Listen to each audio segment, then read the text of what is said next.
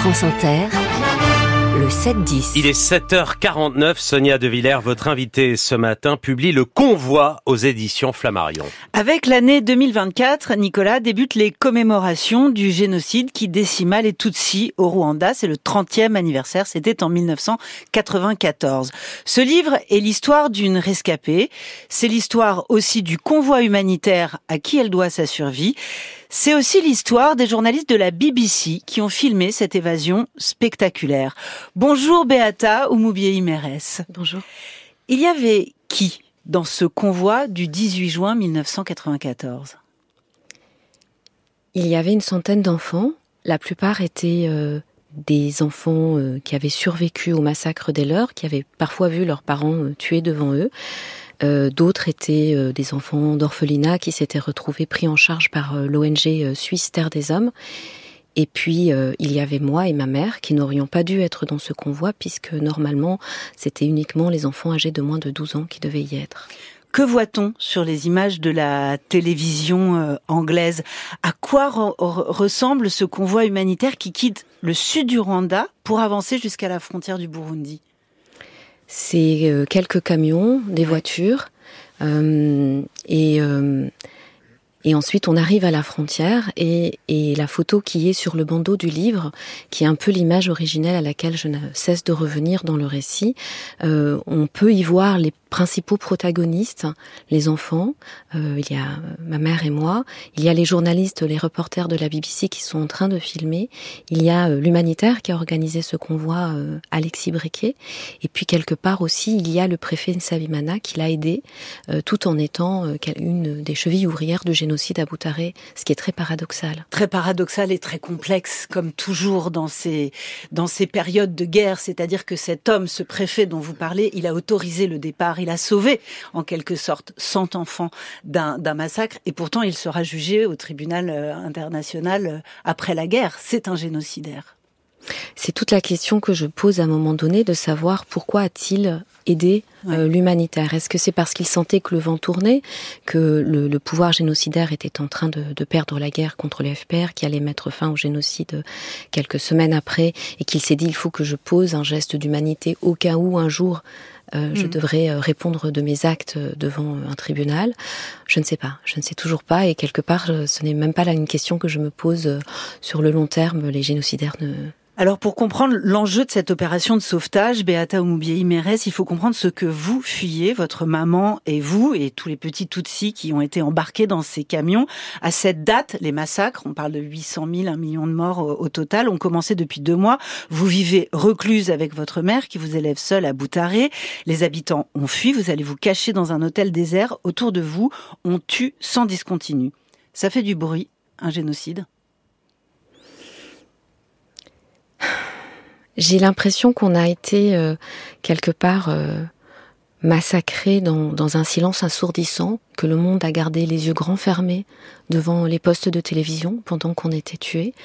Euh, et euh, on entendait parfois des cris parce que nous étions cachés dans une cave, qui est une façon assez euh, exceptionnelle de survivre au Rwanda. Il y avait très peu de caves, euh, mais surtout, euh, il fallait rester silencieux tout du long pour ne pas être débusqué, pour ne pas être trouvé. Donc, c'est un, mélange de bruit et de silence. Dans cet hôtel désert, vous passez de cave en, en, chambre abandonnée et puis arrive le jour fatidique, le 7 juin, où les tueurs envahissent l'hôtel, débordant de bruit, eux, et de haine. Et quand ils pénètrent dans votre cachette, Beata, ils vous regardent interloqués. Parce que Beata, vous êtes métisse. Et eux, ils se disent, il y a une blanche. Il y a une blanche face à nous. Et là, il se passe quelque chose d'inouï. Vous jouez le tout pour le tout. Vous vous mettez à leur parler français. Non seulement je me mets à leur parler français, mais je leur fais croire que je suis française. Je leur dis mon père est français, ce qui n'était pas le cas puisque mon père était polonais. Et du haut de mes 15 ans, j'invente une histoire que je leur vends parce que je sais que pour eux, la France, c'est un pays ami, que le gouvernement français, que l'armée française est considérée comme des alliés. Et je, les, leur dis, euh, je suis de votre côté, vous ne pouvez pas me tuer. Quelle était votre langue quand vous étiez euh, enfant? Ma langue maternelle est le Kinyarwanda. Le français, vous l'avez appris à l'école. D'où ça vous est venu, Beata D'où ça vous est venu? Je suppose que c'est ce qu'on appelle l'instinct de survie. Euh, des connaissances vous l'ont affirmé euh, après le départ du convoi. On vous a vu à la télé. On vous a vu à la télé. Et vous, vous n'avez eu de cesse ces dernières années de retrouver les images du reportage de la BBC. Pourquoi? De, de, de quoi vouliez-vous avoir le cœur net?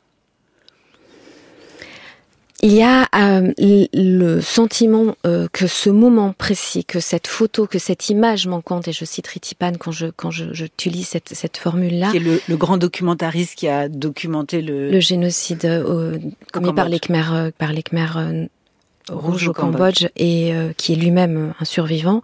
Euh, cette image manquante pour moi, c'est le moment précis où on traverse la frontière, c'est le moment précis où on devient des survivantes et des survivants.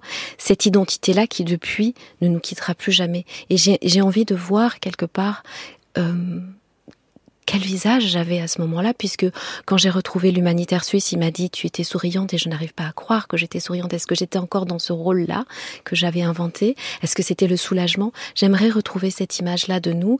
Et puis quelque part, on sait ce qu'on a vécu, on sait qu'on l'a vécu, mais avoir une, une preuve, une, une image à, à, une époque où, euh, à la fin du XXe siècle, c'était aussi tellement important les images, c'est fondamental pour moi. Mais je ne l'ai toujours pas trouvé. Alors, à la fin du XXe siècle, le livre, hein, c'est la quête de l'image. La fin du XXe siècle, précisément, il y a l'image, il y a la puissance de la télévision. Et le, le génocide, la guerre au Rwanda, le génocide va être largement photographié et filmé. Mais vous le dites, jamais photographié, jamais filmé par les Rwandais eux-mêmes. Ce sont les Occidentaux qui documentent le génocide. Et ça change tout.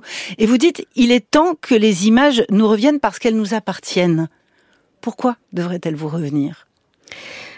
La dernière partie du, du livre que, que j'ai intitulé L'heure de nous-mêmes, en référence à cette phrase de, d'Aimé Césaire quand, dans cette lettre quand il quitte le, le Parti communiste français qui dit L'heure de nous-mêmes a sonné, c'est vraiment une sorte de revendication fondamentale de dire ce sont nos histoires et c'est à nous de les raconter. Ça n'empêche que les autres ont pu les raconter, mmh. mais, mmh. mais nous qui avons traversé la nuit, il est essentiel que l'on soit entendu et que l'on soit au centre du récit quelque part et que l'on puisse aussi légender ces images qui ont été prises par d'autres et expliquer clairement ce qui se passe là, puisqu'on le sait et qu'on le porte depuis dans notre chair. D'autant que le récit de 1994, aujourd'hui, il a été largement déconstruit, et même les mots qu'on utilisait à l'époque, vous, il y en a que vous ne pouvez plus entendre, que vous ne pouvez plus accepter. On ne peut plus parler de tragédie rwandaise. Pourquoi? Ce terme de tragédie, euh, euh, quelque part, euh, m'embête un peu parce que c'est une façon de dire c'était inéluctable, on ne pouvait rien y faire, ça devait arriver. Or, on sait aujourd'hui que on aurait pu empêcher ce génocide, on aurait pu l'arrêter de façon plutôt facile si on n'avait pas retiré les casques bleus, si on avait laissé tous ces militaires français, belges qui sont venus uniquement pour évacuer leurs, leurs expatriés, qui nous ont laissés dans un huis clos. Et puis ça. dans tragédie rwandaise, il n'y a pas le nom des victimes. Absolument. Il n'y a pas les Tutsis. C'est pour il ça n'y a qu'on pas dit votre peuple. génocide des Tutsis contre les Rwandais, même s'il y a eu des Hutus démocrates qui ont été massacrés pendant euh, en 94. C'est important de rappeler ça parce que le terme de génocide rwandais a été aussi récupéré par les révisionnistes qui ont tendance à renvoyer tout le monde dos à dos en, di en disant que tout le monde a été victime. Donc les mots sont importants et nous sommes là aujourd'hui pour le dire les mots et les images. Beata Oumoubiei Mérès, Le Convoi, qui paraît chez Flammarion. Merci Beata. Merci beaucoup. Et merci Sonia De Villers.